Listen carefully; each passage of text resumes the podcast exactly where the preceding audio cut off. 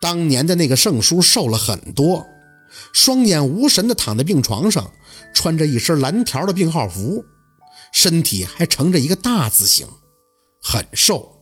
人一瘦就显老，法令纹特别的深。老盛啊，你看谁来了？是你家侄女啊！那个护士熟门熟路的打着招呼，还特意伸手朝着盛叔的屁股底下摸了一下。今天可能补液少了，一直没尿呢。宝四看着盛叔下边的护理垫儿这个不插尿管吗？他轻笑着摇头，嗯，长期导尿容易感染的，所以我们都是看着换的勤点儿你先在这跟他聊聊吧，一会儿他要上厕所记着按铃儿，你别动，我找护工过来换。老盛这都有专人的，一个小时过来看一下，你不会换，弄不好的。宝四不停的点头，用力的控制了一下情绪，张口：“我盛叔是怎么住院的？”护士也发愣：“你这家属都不知道啊？”宝四吸了吸鼻子：“我是远房的，以前一直不知道，这才听说，就想过来看看。其实一开始我都不太确认是我叔。”说到这儿，宝四也控制不住，用力的抹了一下眼泪。他是怎么弄成这样的？以前他是个可爱开玩笑的人了。小护士拍了拍宝四的肩膀，算是安慰。既然你这刚知道信儿就能过来看看他，也不容易了。老盛可进来有年头了，别难受啊。他这就算不错了，放在别的地方早走了。脑损伤，具体的我也不太清楚。我来的时候老盛就在这里了。听护士长说，好像是车祸吧，从别的医院转过来的，一直在咱们医院治疗。你控制下情绪。要想点好的，他不是睁眼了吗？以前都是一点反应都没有的。嗯，宝四擦干眼泪，点头。那谢谢你，我能，嗯，我能单独跟我叔聊会儿吗？行，你陪陪他。嗯，有事按铃就好了啊。等他走了，宝四上前握住了盛辉的手，看着他无神的眼，轻轻的开口：“盛叔啊，我是宝四，你还记着我吗？”你说，你说我老给你吓着了，你还以为你在坐飞机？你记着吗？求药，给沈叔叔求药。手上嗖的紧了一下，宝四有些激动的看向沃尔的手，动了。盛叔，你手动了，你是在回应我吗？你能听到我说话吗？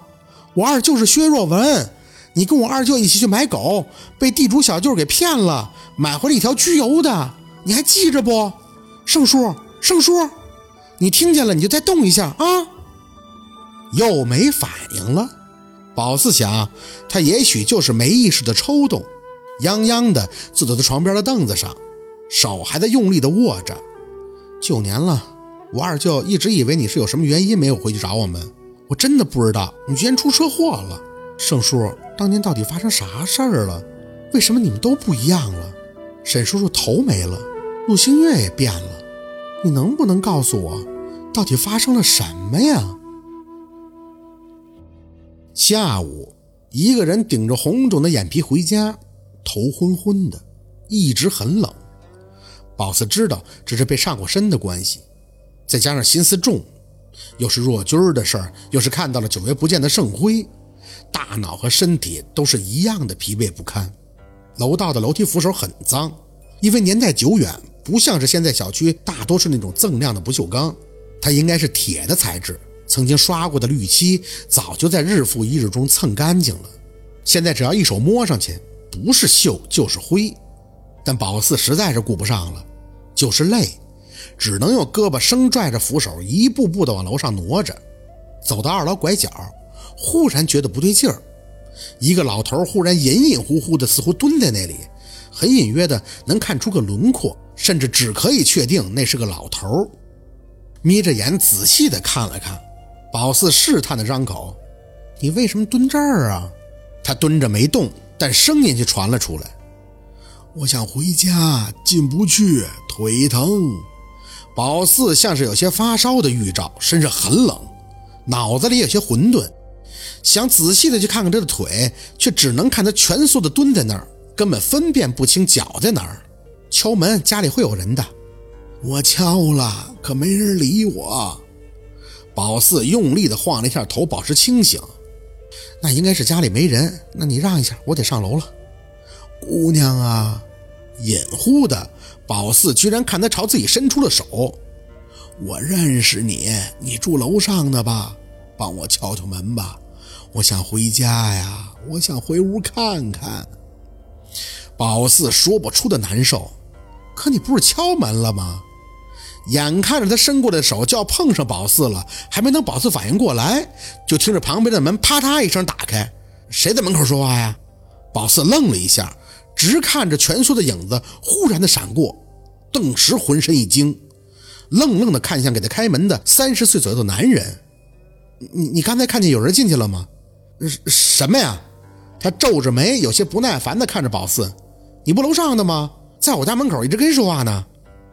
吞了吞唾沫，宝四终于明白自己刚刚为什么特别不舒服了。你家里是不是？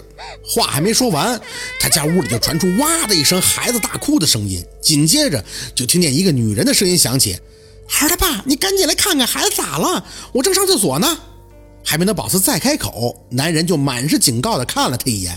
别在家门口瞎晃说话了啊！神神叨叨的。说完，砰的一声，伴随着孩子哭嚎，就把门关上了。咋的了又？不玩的好好的吗？玩具都给你买了，你还哭什么哭？那孩子哭的声音很大，走了好几节台阶，声音还能从屋里传出来。摇了摇头，得，这孩子是被吓着了。他娘的，又被刺激的虚了。回家后啥也没干。把保鲜盒放到冰箱里，就趴在床上眯了一觉，真是啥都顾不上了。再不缓缓，宝四感觉他一分钟都撑不下去了。这一觉就睡到了五点多，起来了，身体稍微好了点爬起来看了一眼被他翻得凌乱的小屋，以及踹得支离破碎的门，懒得去收拾。起身后，把箱子往屋里踹了踹，就把门重新关上了。可是那大洞显眼。抬眼又瞄了一下若君搂起来斜挂在一旁的门帘解开就往门上一挡，成，可算是不太碍眼了。懒懒的躺回床上，都想好了，今晚上是哪儿也不去了，就好好的养精神。明天直接去殡仪馆找若君，这事儿不管能不能破，都得和他谈谈，弄清楚了。刚眯了一会儿，开门声居然响了，宝四直接坐起来，回来了。思维还没等跟上，若君就一脸轻松的进屋了。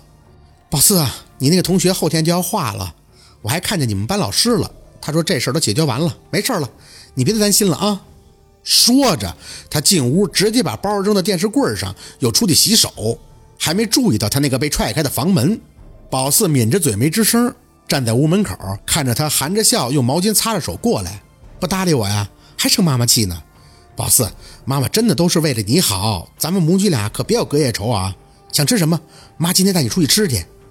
看来这是见童倩倩要化了，她这儿又要开荤了，心情美极呀。我不想出去吃。若君看着宝四很温和的笑，那你要在家里吃啊？可家里没有什么呀，还是出去吃吧。我带你吃西餐，牛排、披萨，不喜欢吗？嗯，那咱们去吃香辣蟹。宝四深深的吸了一口气。你确定家里没有更好吃的东西了？若君有些失笑。家里有什么呀？速冻饺子、挂面、煮方便面，你都不吃，你不都吃够了吗？宝四用力的咬牙，转身二话没说就打开冰箱的门，在若君含笑的眼神里拿出个保鲜盒，直接扔上了茶几儿，手上一指：“就吃这个吧。”若君淡笑的脸随即一僵。眼神也看向自己的小屋，几步奔过去，一把掀开帘子。那顿住的动作，当时宝四就解读出来了。按照若君的智商，应该不需要宝四一步步跟他解释了吧？宝四，你回过头，他眼神就有些猩红。你敢动我东西了？宝四大咧咧地坐在沙发上，看着他满脸无辜。是啊，否则怎么会知道你有好吃的不分享啊？妈，这什么味道啊？是入口绵滑，还是回味悠长啊？好，今天的故事就到这里了，感谢您的收听。喜欢听白，好故事更加精彩，我们明天见。